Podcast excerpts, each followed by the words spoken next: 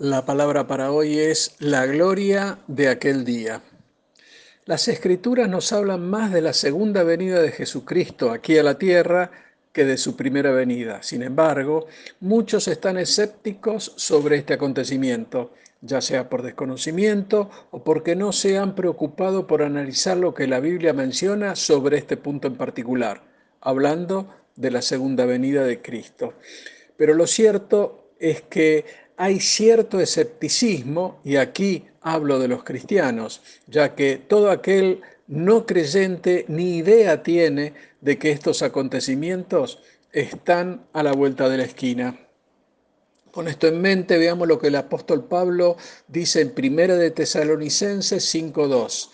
Dice, porque vosotros sabéis perfectamente que el día del Señor vendrá así como ladrón en la noche. La verdad que impresiona saber que Pablo estuvo con los tesalonicenses solo por un par de semanas. Esto podemos verlo en Hechos 17.2 que dice, y Pablo, como acostumbraba, fue a ellos y por tres días de reposo discutió con ellos.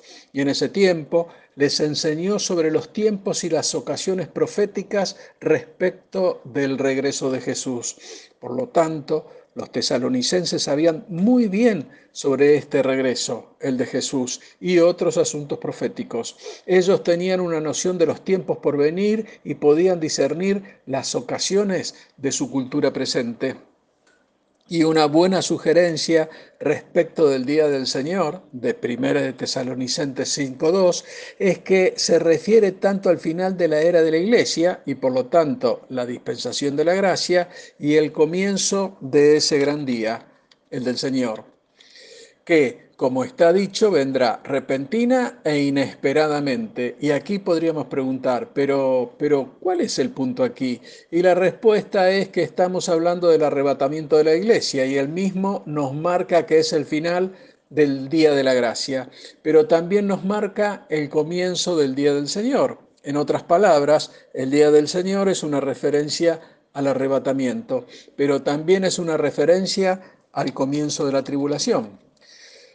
Por las cartas de Pablo a los tesalonicenses vemos que ellos tenían una profunda creencia en el retorno de nuestro Señor.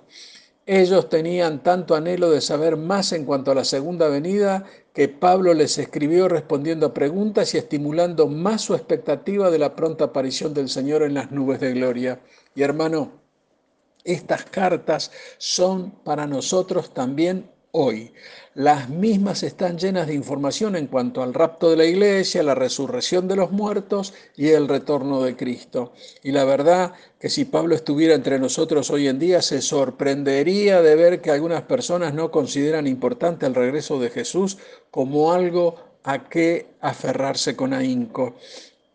Y me pregunto hoy, si nosotros podremos estar tan entusiasmados como esos primeros creyentes que cuando recibieron las cartas de Pablo hicieron todo, todo por empaparse en sus enseñanzas y es un anhelo para nosotros también que tengamos esas ganas de digerir con ansia cada palabra de las Escrituras en cuanto al retorno prometido del Señor. Por supuesto, mientras esperamos el momento de su venida por nosotros. Y hermano, solo me queda decirte que existiría una diferencia enorme en nuestro vivir diario, sí, como los tesalonicenses, nuestros corazones estuvieran cautivados por la expectativa de ese glorioso día.